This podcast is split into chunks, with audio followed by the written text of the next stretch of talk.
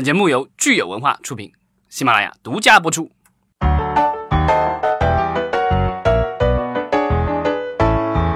好，欢迎大家收听新一期的影视观察，我是老张。啊，我是大米，我是石溪。对，然后上周我们这个有一周没有录音为什么呢？啊、因为上一周是这个上海国际电影节，啊对老张不在，老张去上海潇洒去了，对，啊吃小龙虾去了。对，就上，海，然后遇到了一个非常大的难题，就是小龙虾该怎么分拣垃圾。吃完 算什么是吗？其实这这段时间，其实上海最热的话题不是电影节，当然就是这个垃圾分拣的问题了。当然那个我们就不聊了，技术性太强，我们也聊不明白属于我。们的话题范围。对，北京人不 care，对，但是很快据说北京也会要开始分拣垃圾了，好吧，大家大家准备好，也可以先学习学习上海的成功经验。嗯，好吧，哎。那我们聊那个电影节，其实是电影节，其之前一周还有电视节了。当然，电视节我没有参加，呃，电视节也其实也有各种发布了，然后其实也有互联网的这个影视。电影节的话，呃，大家就是普通呃观众熟知的，可能就是这个开幕式啊、闭幕式，然后中间的这个、这个电影的展映。对，嗯那对于专业的人士来说的话，电影节中间的话，其实还有各种各样的这个市场呃，对，电影市场就是有有有的厅，对，然后还有这个各种之夜的这种发布会，还有论坛，还有就是比较重要的一个环节是创投环节，对，然后所以这些呢就是。今年也都发生了，而且据说按照官方的数据也是创下了各种记录啊，这个我们就不多聊了。对，对我们上海电影节去年其实科普过一期，如果大家很想详细的了解一下的话，可以看一下我们去听一下我们去年的那个节目，就同期的。嗯对，所以我们今年主要就更新一下今年上海电影节的一些趣闻吧。老张非常实体的感受了一下。也没有什么趣闻了，就就就聊一聊感受了。因为我们经常聊的是这个电影项目嘛，那我们其实也可以看梳理一下，看看今年就是电影节上呃发布了各种各样的什么样的电影项目。是，其实我想说的是，虽然说去年我们聊过上海电影节，但是我觉得，呃，就感觉过了一年，好像这个时代已经过了一个时代的感觉啊。去年六月份的时候，其实，呃，影视行业好像还没有出现特别大的这个。变化和变动，但是马上就是我们看到今年其实很多变化和变动，这个当时的那个分水岭其实是去年夏天嘛，对，所以就是今年那个上海电影节，我觉得大家还都是很期待的，就是希望能从今年电影节发布的片单以及大公司的动向上，看到说，哎，希望能找到说，哎，未来电影行业到底往哪个方向去走？其实我跟你感觉稍微有点不太一样的原因，可能因为我原来每年会跟两个电影节的，就是在我原来的公司会有一个四月份的北京电影节，六月份上海电影节，我们都会参与论坛和选题嗯，的策划，大概就是行业观察之类的这种东西。是，所以你会发现，其实中国的电影行业现在真的是处在一个半年一变天，半年一变天。每年的这个呃选题和主题其实都挺就是不一样，有挺有冲击力的。嗯，所以我其实觉得就还好，就没有感觉。那么大的那种，当然今年肯去年肯定是不一样的，就每年其实每年都不一样。然后因为前两年主要的大的趋势其实都是往向好，只是向好的逻辑不一样，可能大数据啊、IP 啊、影视公司入局啊，然后金融玩法啊这种，只是说今年的电影节从大行业走势上是一个最大的今年的最大的风风向的感觉的不一样 是下行的逻辑了，因为前两年是不同感觉的上行，嗯，然后但是今年是整体是往下行的市场的情况下，大家去看这个行业怎么变。对我觉，得之前经常就会有大佬们就是发出各种伟大的预言，这个中国票房这伟大的愿望啊，得多少多少的多少亿，对吧？小小的小小的愿望了，小小的愿望也是伟大的都是好几百个小小小小小小的小小的这个目标。啊。但是对，即使于老板说不给互联网，当年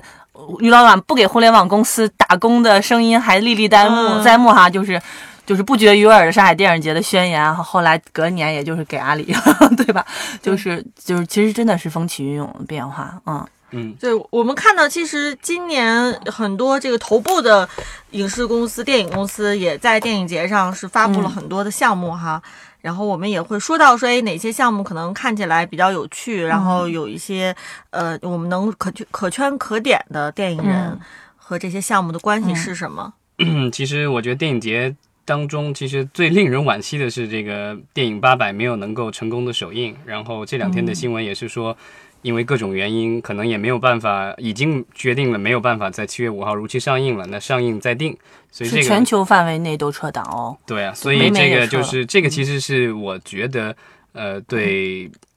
不好说是一个打击吧，但是我觉得对大家是一个提醒了。其实，在中国的话，嗯从事媒体行业，呃，最大的风险其实永远都是来源于这个政策。对，当然，就说到八百的话，我们也也不得不说哈，就是我们前两个星期录制了暑期档之后呢，突然发现说很多的这个新闻和暑期档排片其实都在变化当中。对，就是我们的这个、这个形式永远都赶不上变化。对，计划千万别买预售票了，以后，嗯，对啊，这个就是少年的你也是粉丝包场的钱怎么退呢？主要是杨千玺的粉丝们，啊应该是能退了。肯定能退，电影院比较痛而已嘛。对啊，所以你看，就是即便是现在定档的影片，它都有可能说临时的调档哈。你更别说我们上海电影节发布的这些片单，它有有很多可能是未来它在筹备当中或者拍摄刚刚结束，它已经发布了。那它到底最终能不能跟广大的观众朋友见面，其实还都是一个问号，对所以它有很多的不确定性。对对，在咱们国家就是有一部电影能够成功在电影院上映，在之前已经经历过这个对中国的九九八十一对，难对。就我刚才也想跟你说是一样的，就简直就跟取经长征一样，就每一部片子都是一次阵痛的过程，然后真的就挺不容易的，我觉得。对，所以咱们就看看。今年到底有哪些有意思的片子？就是已经走上了漫长的取经之路啊，最后能够成功的，对跟大家上西天是吗？对，其实电影节期间，就是有一些电影做了一些在发布会上出现的话，其实很快就要上映了，所以这个就很确定的。比如说《上海堡垒》，嗯，对吧？这个在中影的片单里出现了，这个已经是在八月九号已经要上映了，预告片什么的都出来了，对吧？其实我就插一句，我其实觉得上海电影节发布片单的逻辑至少有三类。第一类就是刚才老张说，像《上海堡垒》这种就成熟度极高的片子，它更多其实是一个宣发曝光，偏向于对媒体进行和观众进行的一次宣传。没错。然后第二类是半程的项目，就是基本上已经筹备一部分，然后有一定的完成度，但是还没有完全开拍。然后它的这个发布其实有一部分的诉求是为资本来沟通的，就是可能就是。融资的诉求的这种，还有一些其实是非常非常非常早期的。我觉得这种可能有一部分在创投，有一部分就是买了个 IP，签了个协议啊那种，他可能都还没有开始投入太多的前期的开发工作。这种有一部分的诉求，从片方的角度，他是为了去测特测试，就是看一下整体反应，就是要不要做这个东西。有的可能反应不好，或者他同期看到了其他之后，可能这个项目就是发一下也就卡了。嗯嗯嗯，我觉得就是大公司的那些项目的话，呃一般来说稍微靠谱一些。当然，就是已经拍摄了那些能够上映的可能性稍微大一些。那、如果已经拍摄了还上映不了，基本上。呃，我觉得一般不会一一死在后期里的，像《三体》那样的会很少，基本上是因为这个政策原因，因为比如说演员出事儿了，导演出事儿了，或者嗯片方出事儿了，比如大轰炸那种，然后或者是烂尾因因为因为这个题材的敏感性，嗯然后暂时没法上映的，那也可能等个几年，也终究也能上映的。比如说像无人区那种，对吧？等好多年也都有可能。还有这个无问西东也是等了好多年才上映的。对，嗯，刚才咱们说的这个《上海堡垒》其实是中影发布的这个片单里面的很重磅的一个哈。嗯，然后除了《上海堡垒》是已经定档之外呢，呃，《明日战记》也是已经预告片是都已经出来了。对。对，这个也是就是之前咱们聊过香港电影节的时候时候聊过，因为当当时我们聊这个香港电影节最大的 IP 是谁，那就是古古天天乐。乐，对，然后这是古天乐的公司投资，然后古天乐也是主演的一个香港的科幻巨制，然后而且最近好像我看看到他的那个就是故事情节其实已经放出来了，挺有意思的，说是这个在二零五五年地球深受污染和全球变暖问题的这个困扰，然后一颗陨石击中地球，然后带来了一种快速生长的触须类外星生物。然后它在进化地球的同时，也在杀死一切生命。然后最后拯救地球任务落在一支精英部队身上，其实是个打怪的电影。嗯，感觉上跟《上海堡垒》的这个故事的设都是外星定人入侵可能有对有相似之处。嗯，嗯，但那个《上海堡垒》里面感觉，呃，那个外星人是高科技的那种外星人入侵，就所以你看到的是各种空战或什么这样。然后这个里面的话，好像是外星生物的入侵，哦，但是并没有什么科技吧？好像看起来从预告片里看，好像是人类的科技感比较强一点，就是穿着机甲的战士。啊，当然这个片子没上映之前也不知道，说不定人家最后也有个大招呢。反正 anyway，我国现在的科幻起航基本上还是要杂糅一部分动作、视效、灾难类的元素进去，那种科幻片儿可能成为第一部先导军吧，我觉得。嗯，其实中影的话，它作为这个就是。因为其实你看片单的话，就是论数量的话，中影肯定是最多的，但这个也很好理解，因为它是国字号嘛，嗯。所以很多的电影，即便不是中影开发，也不是中影主投的，但很多都是为了对，为了就是争取发行啊，或者是甚至有些可能是在政策规避上什么的，对，是这个会跟中影去合作。那中影之前的话，其实最早它开发的那个就是呃《流浪地球》，但最后的话主投方是这个北京文化，嗯。但依然不影响中影是第一出品方。那这个就是，其实中影这次就是这个在科幻上面对回得到了那么多回报，所以这次其实他们的这个里面一连其实是三部科幻了，除了《上海堡垒》和《明日战记》以外，还有一部其实之前咱们也聊过，是这个希望岛，对，其实是钢铁苍穹的算是第三部。嗯，如果大家没有看过钢铁苍穹的话，就可以在网上找一找。这个是当年啊、呃应该是芬兰的一个导演吧，然后在网上众筹，然后在欧洲找了一些政府的钱，然后拍了一部这个科幻片，脑洞开的也很大，就是讲这个四五年纳粹并没有完全溃败，然后而是一部分人转移到了月球上。这个希望岛它其实是已经有中国大陆的资本和制作对，应该就是算是中国和芬兰的合拍片，在网上看到的资料。然后段呃导演还是原来的那个钢铁苍穹的导演，主演的话是有段奕宏。然后它的类型当然也是动作和科幻哈。对，然后据说原来的一些这个发布，嗯，说的是它可能会糅合了一些中国的民间故事或者神话传说，可能跟嫦娥什么有关的，因为它可能还是跟月亮有关，因为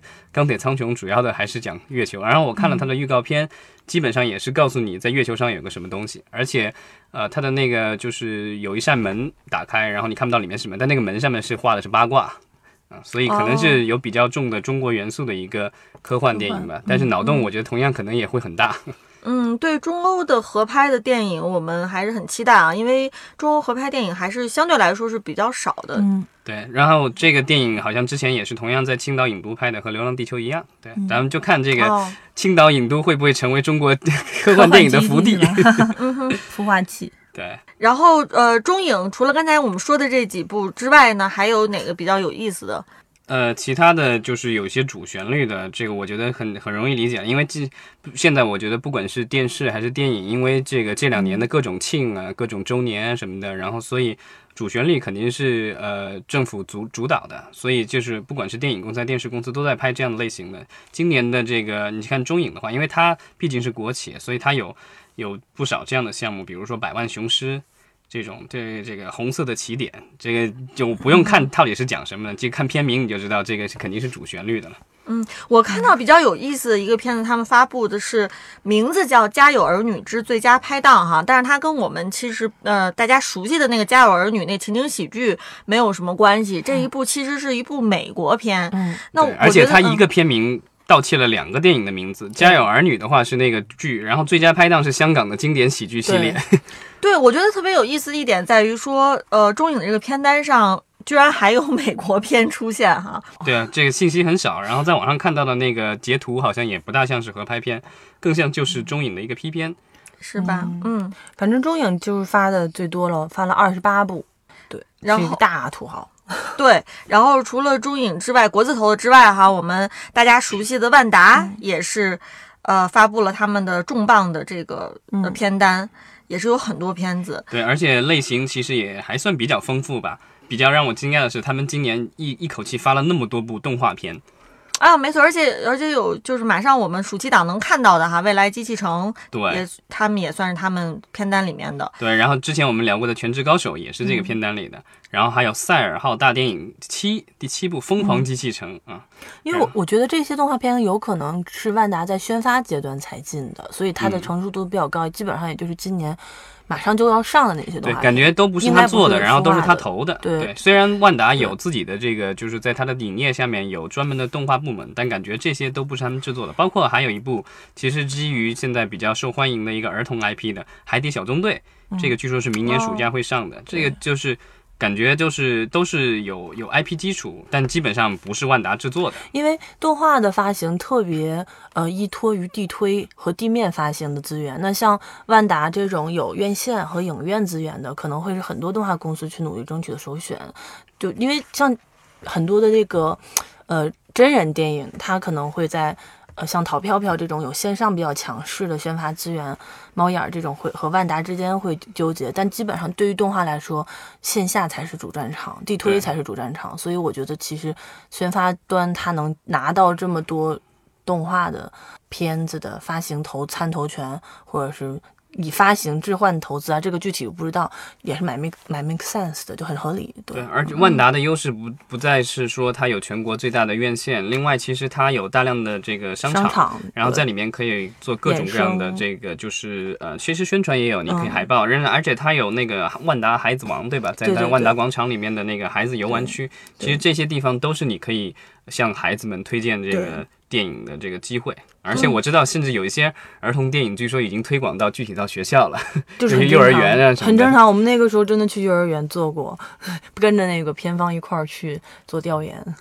对，然后另外万达，我觉得它发布的另外也就是各种续集也都拉拉出来了，对吧？去年还是前年卖的比较好的漫改的电影《快把我哥带走》嗯然后大概要拍第二部啊。对，导演还是郑芬芬。嗯，但是我看到好像发布出来的信息，演员不知道还是不是这个《快把我哥带走一》的这个演员哈。嗯，鹏鹏比较贵了，是不是现在？嗯，对，这个我觉得是在国国内拍续集很大很头疼面临的一个事情。很大的问题。对，当然就是没有这个问题的，就是《唐人街探案》了。这个我觉得快哥和唐探最初的孵化逻辑不一样，才导致了这样的一个问题。因为可能当时他们觉得这是一个小漫改 IP，也没有想到能够走到第二部。对，但唐探本身刘昊然就是签在陈思诚公司底下的艺人，这样其实我，而且当时从万达孵化的角度，这就是一个大大项目，按照系列化做的系。列电影。所以就这一部好像投资已经之前好像公开的信息，感觉感觉是一亿还是一亿多美元的在日本。拍了，嗯，对。对，然后我们看系系列电影里面大家非常熟悉的 IP 哈，就是《鬼吹灯之天星术》，《鬼吹灯》这个 IP 也是个大 IP。对，而且这次他们一连是拍两部。其实，呃，《鬼吹灯之天星术》其实是呃这个全新的全全新的人马拍的了。对，然后这个《寻龙诀二》算是之前这个乌尔善《寻龙诀》的续集，但是好像乌尔善已经换了，对，就从这个公开的资料来看的话，应该不会是乌尔善导，但是是不是陈陈坤他们？对对，陈肯定。是陈国富在操盘，对，功夫有参与，但是就是说这个嗯演员和导演的这个阵容好像不是特别明确。对，嗯，乌尔善因为这两年趴在那个《封神》上面，而且最近好像也是基于上海电影节刚刚发布了《封神》的一系列开机物料吧，六月二十多号开机，前两天刚看到的。嗯，对然后万达比较有意思的是说，呃，因为它收购了这个传奇影业嘛，所以他把传奇的一些片单其实也放到了他每年，这个已经是连续好几年都把这个放在他的片单里发布了。呃，今年提到的有这个《沙丘》啊、这个是呃号号称是二十世纪美国最伟大的科幻小说啊。当然，之前八四年戴维林奇拍过一版电影，但是很失败了。啊，这次是算是这个再重拍了，然后我对传奇并不抱以任何希望，对然后，但是这回的这个导演是降临的导演，所以我还是有一点点小小的期望的。那我，就更不抱以希望，因为他 当然别拍成四个小时电影就行，是。江林导演的导演意识很强，但是传奇一直弱在剧作上、剧本上，所以要指望导演这个降临的导演帮他们把剧本把好，我觉得还还不如跟我说他选择哪一位编剧去操刀《沙丘》的剧本呢。那那你要说之前《沙丘》，其实他已经发布的新闻是张震是里面的一个很重要的角色，然后大米会不会说彻底没希望了？哎呦，我这个我不评价，中国演员不评价，张震都已经为了啊什么讨生活去拍古装演 古言了，已经。虽然曾经的男神吧，也是，嗯，对，但沙丘这一次的操作其实比较有意思，因为之前其实呃华纳在呃美国的一个就是我们之前聊到过的 PGA 美国制片人工会的这个呃一个活动上，其实提到了，就是说这个项目的话，他们还会拍剧，剧的第一集也是由这个沙沙是沙丘大电影的这个导演来导。难道是套拍吗？不算是套牌，好像从他的那个描述上来说，剧应该是这个电影的一个前传，嗯，算是一个就讲的是，如果大家看过小说的话，讲的是里面的一个这个神秘组织。嗯，OK，嗯。对，然后万达还有片子是老张想点评的吗？就是传奇里面的那个片单，还有提到的是《滴血成精》啊、这个叫哦。Bad Blood，、这个其实是根据真人真事改编的了，然后导演应该是好像是那个 Big Short 的那个导演，然后女女主角是大表姐呃对大表姐，还还有一个传奇的，我其实比觉得更靠谱，会更想看的，就是不管他剧本写成什么样，我都会很期待，就是哥斯拉大战金刚，我就只要看小怪兽打打打就好了。嗯嗯 嗯，怪兽片我觉得这大家还是喜欢的。然后这一次的这个哥斯拉二票房也还可以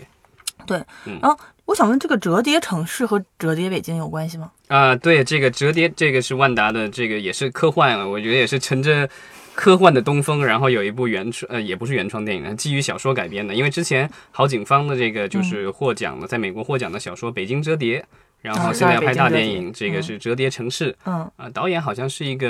美籍华人吧，还是这个改编难度很大哦。啊，对，呃，我觉得他把这个就是北京从片名里拿掉，我觉得可能也是为了避免审查，对，绝对是因为我觉得伟大首都肯定不会让你折来折去的，就整个中嗯国的所有的城市都不可以被折来折去，所以它，但是现在又那么严打架空和未来的一些问题，包括北京折叠里边本身的那些内容上面的一些，哎，怎么说？我觉得这个最大的改变难度可能是审查，就最大的坎儿应该是审查，对，但是也有一种可能，就是他把这个设定，然后放到一个国国外的哎城市，这是有可能的，对，最后也是做成一个类似于灾难片儿这种方这种东西，该有可能对。是对。呃，原著的小说故事反正不是灾难片，但我不知道这个电影会改成什么样子。对，嗯对。然后《斗破苍穹》也是万达孵化了好多年的一个大 IP 了吧？对，剧现在反正也已经上完了，对，所以这这次他终于又发布了，不知道是不是有一点什么新的动向了。嗯，嗯然后这次万达其实发布，它还有一个有比较有意思的是，它拿到了《侏罗纪世界》的一个实景娱乐，这个好像嗯会之后会在全国会会有实施。嗯，这个我我觉得这个更靠谱一些哈，对于万达来说。就是大家可以期待一下，家里附近的万达广场或什么的有没有这个大恐龙降临？啊，但我更期待明年直接去环球影城玩，在北京的通州呃，好像延后了吧？是吗？又延后了。对啊，就不是说那个因为上海的迪士尼乐园太火了，所以环环球一看说，哎，立马投资加一倍，然后就供期延了。OK OK，好，那我们万达就说的差不多了哈，咱们再看看另外一位大大，腾讯。对，都是有钱的主。腾讯的话，我就觉得，呃，看完他的片单以后，我觉得他们是真爱成龙啊，爱到不行了。看成龙这个，首先是《狂怒沙暴》，就是有成龙是吧？，对这个这个叫 Project X，之前咱们其实也聊过，就是唐德投的，现在好像腾讯也参与了。这好像是在中东还是什么沙漠里，然后这个救援的一个故事。嗯，但是这一部其实也是中美合拍片吧。另外一个演员是呃约翰·塞纳，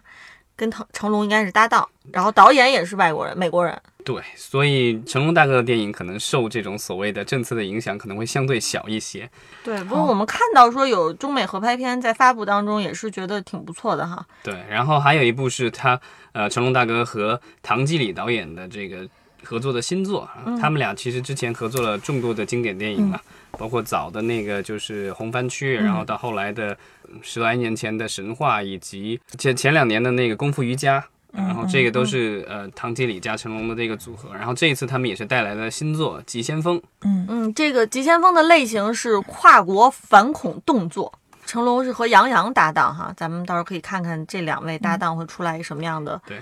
效果。对，现在我感觉成龙的这个电影好像几乎他都得带个小鲜肉的感觉。对他想抓一些其他的新市场。嗯，然后他还有一部这个配音的呃动画电影，之前咱们也聊过，就是《许愿神龙》。然后这部电影的话，呃，也是这个腾讯有投资。嗯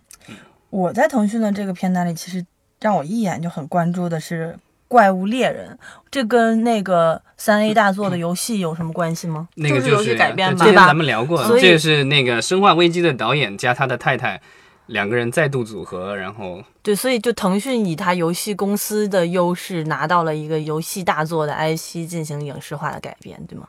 嗯，哦，就是等于是不光是说它是一个完全投资，而且而且腾讯这边也参与了项目的运营。对意思吗前前期有参与，就是这个项目的嗯话是腾应该是腾讯可能会投资比较多一些的一个项目。不知道是不哦是从他们那个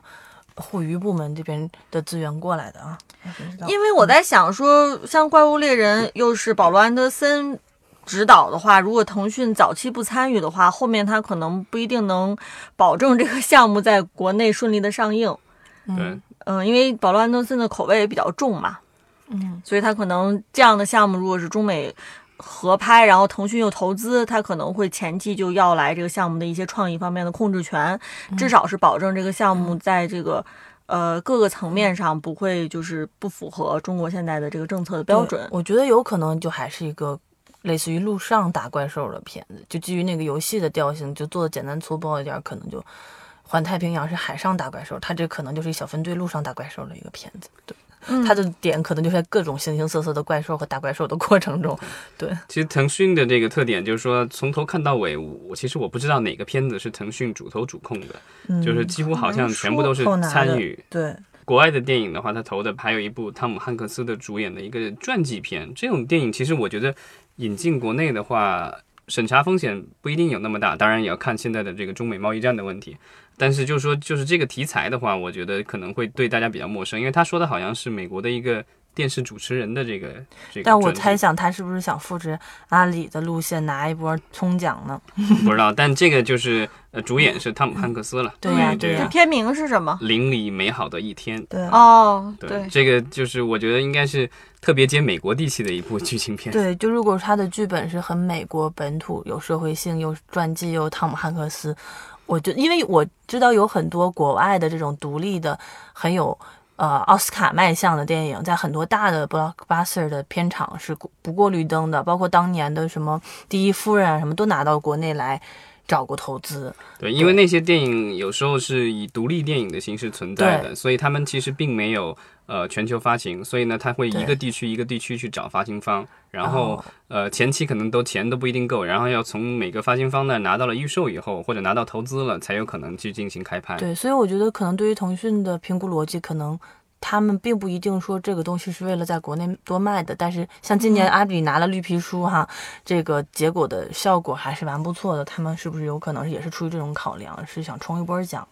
因为因为像这种，我觉得可能除了汤姆汉克斯比较贵之外，其他的拍摄成本也不会特别贵，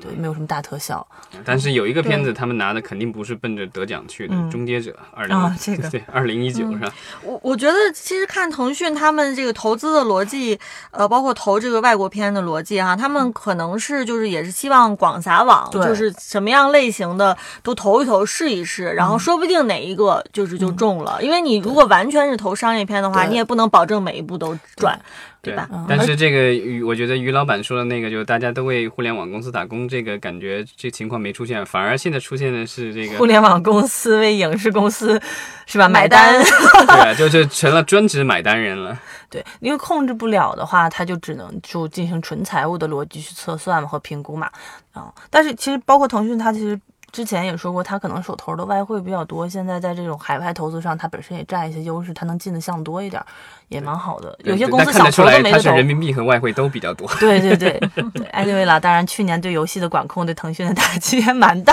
的，人民币现在也很收紧，股价也很也很堪忧啊，我跟你讲。对 嗯其实我在想的就是这个，就是腾讯那么爱成龙，又那么爱施瓦辛格，对吧？会不会投这个他们俩主演的一部电影？因为这个国内一直没有宣传到底什么时候会上演的，叫《中国游记：铁面人之谜》，这其实是俄罗一部俄罗斯魔幻电影的续集。然后，但成龙和施瓦辛格都有出演。啊、其实咱们不光说腾讯，他投了一些呃外国片哈，他其实也投资了这个金一萌导演这个日月是吧对？对，魔幻片。魔幻之前对咱们聊过对，对，我们聊过，然后以及呃《吹哨人》是呃薛晓路导演的，嗯、也是一部剧情悬疑犯罪，然后里面有雷佳音，有汤唯，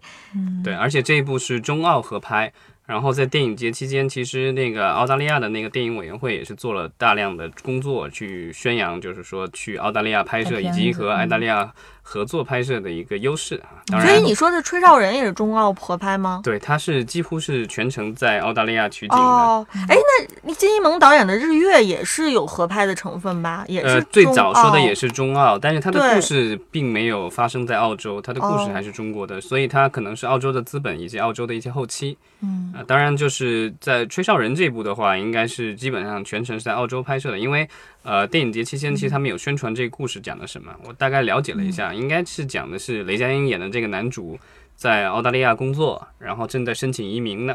然后，但是他发现公司有一些问题，然后他就想举报，但是他要举报的话，他就可能失业。那失业的话，他的移民就不能够继续申请，嗯，所以他面临着这种两难的境地。嗯，这种题材也只能放在国外的企业里边了。啊，对，对他要在国国内发生的话，就破坏了我们的社会主义伟大祖国的和谐了。了，对，对，然后我们看到腾讯的片单里面还有一部今年在戛纳上面表现不错的哈，《南方车站的聚会》。嗯，对，然后据说是近期会宣布档期，然后是呃，其实我觉得那么多片子去找腾讯，除了他有钱以外，另外我觉得还是就是因为它的宣发确实也会，呃，尤其是在宣传上面会比较大的帮助，因为它有它有它的社交平台，然后。呃，我觉得就是属于无孔不入了，大家的生活里都离不开微信，对吧？就微信支付，然后各种跟腾讯相关的，然后年轻人也有人还用 QQ，然后有它的各种游戏。对，这是我刚才想说，但腾讯其实在宣发，就我了解的一些层面上的话，它的局限性其实是蛮大的，它不如淘宝和猫眼儿的广，就是那个。阈值那么高，呃，嗯。最最高的其实现在最有优势应该是淘票票，因为腾讯的微信至今没有做出很好的这种，就是打开它可能还不如微博的这个人，然后整体腾讯的一个宣发的逻辑，现在一看还整体是偏向于年轻，而且年龄层特别低的一波人，就往高一点的就有点打不开的这样的一个状态，所以我反倒觉得其实有的时候。有一些片子在跟腾讯这边沟通的话，除了他们能够给到一个比较强势的资金的话，另一部分可能得是契合度很高，他们才能拿到，或者一些资源置换上，我感觉是这样的。嗯，他们这次就是另外还有就是陆川导演的新片《七四九局》，之前咱们也聊过，这个好像北京文化和华谊也都投了。对，所以其实整体看来，我们觉得腾讯它投资的这个逻辑，或者它做片子的逻辑，好像还是在就没有一个特别确定的。对，它可能就是还是在摸索，哎，什么样的东西可能跟它的品牌也好，或者跟它的这个呃战略也好是更契合的。核心资源优势还没。特别凸显哈，对，而且他们也其实也投了一些所谓的献礼片，然后叫《我和我的祖国》，这个对，这个好像是好多导演，好像看了一下都听都是知名导演了。然后还有这个就是为给拍西南联大的那个，就叫《我们的西南联大》。嗯嗯嗯。然后我们说完了腾讯之后呢，可以来看看博纳。博纳这个片子其实是非常短小精悍的哈，它的片单好像基本上就是以三个片子为主。嗯。我看这个，我觉得博纳可以和我我的第一感觉啊，就博纳和北京文化放一块儿来聊，我觉得这俩公司就特别稳，他们基本没发没拍的片子，嗯，就基本发的就是很已经拍完准备上的片子。是博纳的这个《烈火英雄》是马上暑期档也有的，然后《中国机长》之前是海报对啊，对也也出来了，然后还有就是《决胜时刻》，嗯，然后北京文化这也是跳舞吧大象。呃，也是很早就已经出来的一个片子了，然后准备就要上了。然后七四九局其实反正也是快了嘛，就基本上拍完了。然后被光抓走的人应该是也相对稳健的一个项目，就很少。这是那个著名编剧董润年的导演首秀了，然后有黄渤、王珞丹、谭卓的加盟。对，这是北京文化的项目。对，这而且是个这个所谓的什么轻科幻。对，所以就是说，我们看博纳和北京文化这个片片子哈，其实都没有说发布很多，但是基本上都是很扎实的一个项目，就是而且基本上是他们自己主主投主控的。对，这个是我觉得是一个很大的区别。然后包括北京文化还发布了他们和丁晟导演的再次合作的这个警察题材的电影《特警队》。对，对啊，这些都是就是说。就是人家，反正这个是人家开发的，也是人家制作的，也是到最后发，估计也是这些公司发的。对，我也没打算去发一些什么半成的啊，或者是可能试一试啊，然后看看有没有人 愿意给我们加个棒啊的这种东西。对，就很，我觉得还是比较稳健的两家公司啊。对，另外一个就是后起之秀的尔东影业，之前的特色就是很多的港片，然后现在发的也是有也也港片或者是香港导演或者主创参与的电影比较多。另外的话。啊，他因为就是好像是去年还是什么时候宣布和美国的呃 Gersh Agency 一个美国还算规模比较大的一个经纪公司，然后做了一个合资公司，所以他现在也有一些就是海外的项目，他也在投。之前咱们聊香港电影节的时候，好像也聊到过，他们要拍一部一亿多美元的那个就是重力颠倒的一个科科幻电影。嗯，然后这次他们其实也有发布，就是啊、但是就是具体的没有太多消息，好像是说的是这个导演朱浩伟，就 John M. Chu《摘金奇缘》的导演，然后之前也导过那个《特种部队二》然后所以这在好莱坞算是我觉得是一线的华裔导演，然后他会给他们指导一部可能动作的电影。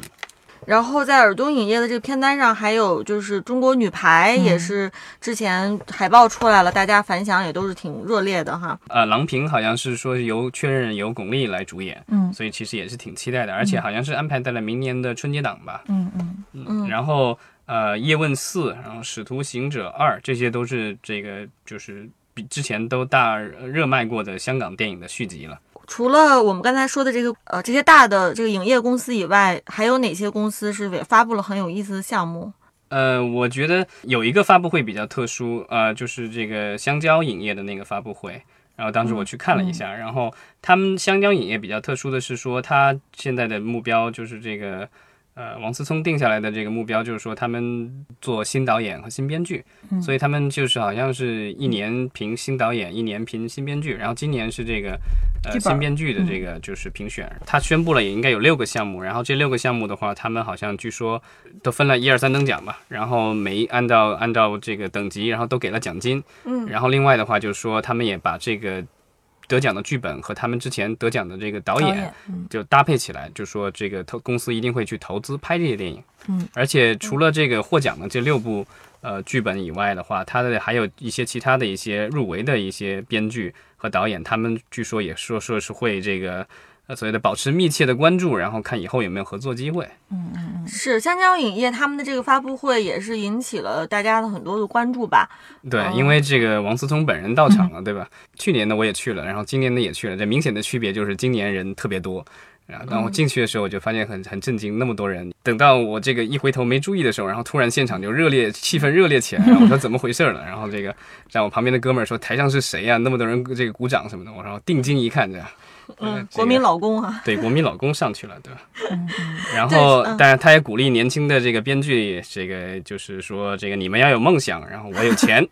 对，所以我要用我的钱来帮助你实现梦想，大致是这个意思啊。他我看他们基本上配合着又发了明年的，明年又轮到导演了嘛，就六百多万，六百万左右的一个奖金拿出来，对，奖金是很多的，一等奖好像是一百五十万吧，当时我就震惊了。对，这个应该是比上海电影节其他所有的任何奖项的钱都要多的。对，然后就是明年又开始选导演，隔一年导演，隔一年编剧，就基本上是这样子。但是我觉得他的那个目标很明确，就是他新导演、新编剧，所以他投的这个。就是你看他的那个各种描述，当然我没看过剧本了，但跟他各种描述感觉都是呃爱情、喜剧、呃悬疑什么这些，然后都是中低成本的电影，没有没有那种大特效什么那种。我我印象特别深刻的，让我很震惊，因为我看了他那个获奖名单嘛，就是前中间几个我觉得也都还好，就但是第一名的名字让我很奇很很很神奇，叫我和休格兰特，我和我的休格兰特。然后我想说这是一个什么片子，居然能够拿到第一名的剧本，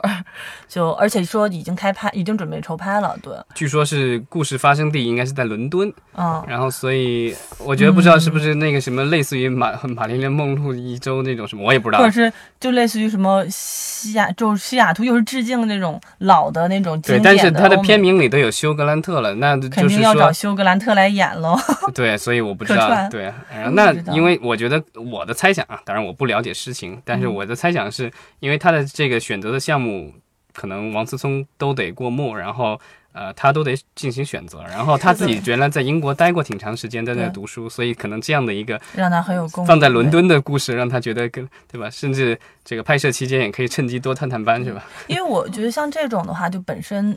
感觉啊调性上就听起来有点不太接地气儿，然后类型应该也不是什么高概念的类型，很有可能是走情感向的或者剧情向的一个故事。那这种剧本操实操难度其实是会更高一些的，它得需要写到多好的一个本子才能拿一等奖。你比如说，如果他是个三等奖什么的，我觉得我还啊就觉得没那么我敢肯定的是，这个肯定比《寻找成龙》要好了。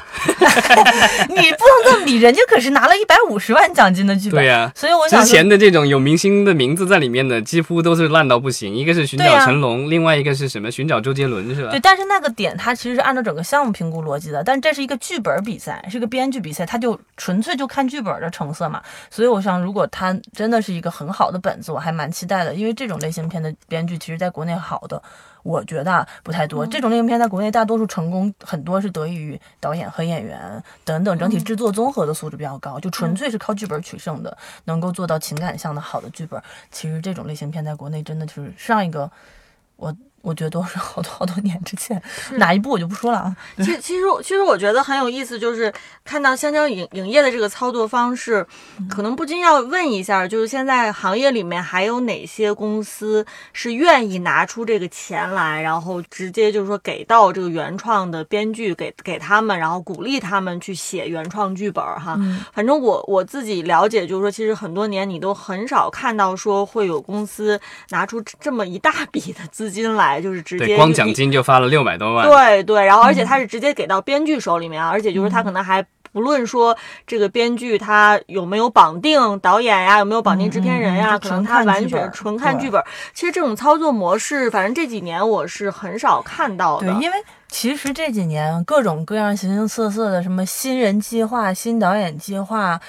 编剧。大赛很搞了很多，但是真正你说从这些上面孵化出来的项目，我们能够津津乐道，就第一反应就能说出来的，或者他们这个事情后期的反馈能够做一个大规模的曝光，让我们能够记住一些编剧或者是项目名字的，好像是。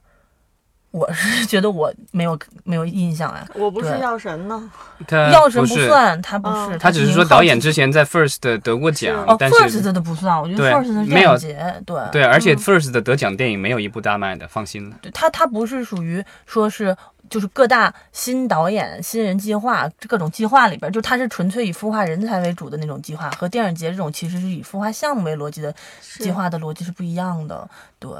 所以我还蛮好奇的。而且而且还有一个问题就是说。呃，我们看现在，因为呃影视项目的这个源头来源，我们之前也说你是 IP 改编呀，你是国外的版权呃改编呀，但是现在似乎这个政策方面，我们都大家都会觉得担心哈，说改编好像不是那么的，你想改什么就改什么的，然后这个网文的改编好像也不是那么的受政策欢迎。那在这种情况下，是不是未来我们会看到有越来越多的原创的剧本项目，就是不是由网文出来的，也不是。由这个已有的 IP 出来的，嗯，其实这是要求开发公司和呃投资制片方承担更高的风险的，他需要对这个项目本身的运作思路更清晰、更有底儿，他才敢去投一个原创。对，但是其实其实香蕉的那个好像我也挺惊讶的，不是完全都是原创的啊，其中有一个好像是根据香蕉购买的一个日本的小说改的，嗯嗯，那就是。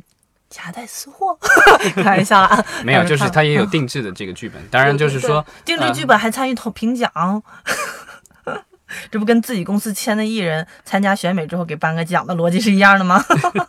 但是但是总的来说，它其实里面原创还是占非常多嘛。对，还是还是比较原创的编剧。而且他会在上海电影节这样的一个活动上发布这么大的一个发布会，公开颁奖表彰这些人，然后让他们发新闻，让他们名字能够呈现在大众眼前。是的，我觉得即使这些项目最后不出来，但是这些人其实也是一个比较好的机会，能够在这个行业里得到关注，也蛮好的。对，其实。除这个新人的机会，除了之前我们提到的创投，然后还有类似于香蕉影业这样的活动的话，另外的话，其实还有一个就是今年新增加了一个环节，是短片的一个环节。其实这一次好像据说也是有很多的新导演把很多片子交上去，不知道这个就是上海电影节会不会将来集中把这些电影做一个展映或什么的。但是我觉得就是希望也是说，电影节除了能够宣传好现在已有的电影。啊，也能够发掘出来这个行业更多的这个后备力量。嗯，对，就说到短片，我们可能又想起上期聊的这个短剧了哈。以后到底哪些短片可能是作为短剧的一个试播集，这也都是有可能的。嗯，所以就是说还是有很多可能性的，我觉得。对，嗯，好，啊，那就我们就聊到这儿吧。对，上海电影节我们就聊到这儿，然后再一次默哀一下。缺席上海电影节的华谊，好像第一年没有他了。其实我觉得华华谊并不这个可令人惋惜，令人惋惜的是《八佰》这部电影没没能够上映。嗯，哎呀，我跟你说话，华谊真的是我第一部就第一家。虽然我不是说华谊的公司我多喜欢他，但是他真的是我第一家跟的哥聊天，的哥可以就出租车司机华谊华谊应该是华谊对华谊应该是就是中国人知名度对很高公司，就是知道的电影公司里面，可能就是多的能叫出名字的。对，因为之前和众多的明星和众多的这个知名的电影都都冯小刚华对有着各种啊各种联系，对就是已经很少有公司说拿哪家公司出品，大家就会想很关注这家片这家就是电影的，更多是哪个导演出品，哪个明星参与啊什么的。那我有一次打车，我记得很印象很深刻，就是我要去一个地儿，然后那司机说：“哎，你。”去华谊，然后就是跟我聊上了，然后我想，哎，这还是一家有国民知名度的厂牌了，嗯就希望吧，就是这个厂牌能够，呃，稍微 续续一秒，然后对有一个新的开始呗。对嗯，这个就是说明风水真的是轮流轮流轮转，流然后在国。内做一个影好的影视公司厂牌的常青树真的是好难。对，但我觉得也许将来可能我们也会走类似于美国的道路，就是说，呃，各个公司的话可能都要依附于。更大的这些财团，然后最后可能成为他们的子公司。这样的话，你可嗯能所谓的抗风险的这个能力会更强一些。不然的话，很有可能几部片子砸了，你的公司就没了。已经依附于阿里了，对，他没有，他只是借款。对借款，对，对啊如果这个片子还不出来，还不了，这就就依附于阿里了，对，最后就卖身了，好吧？好，那我们就聊到这儿，谢谢大好，家。谢谢，好。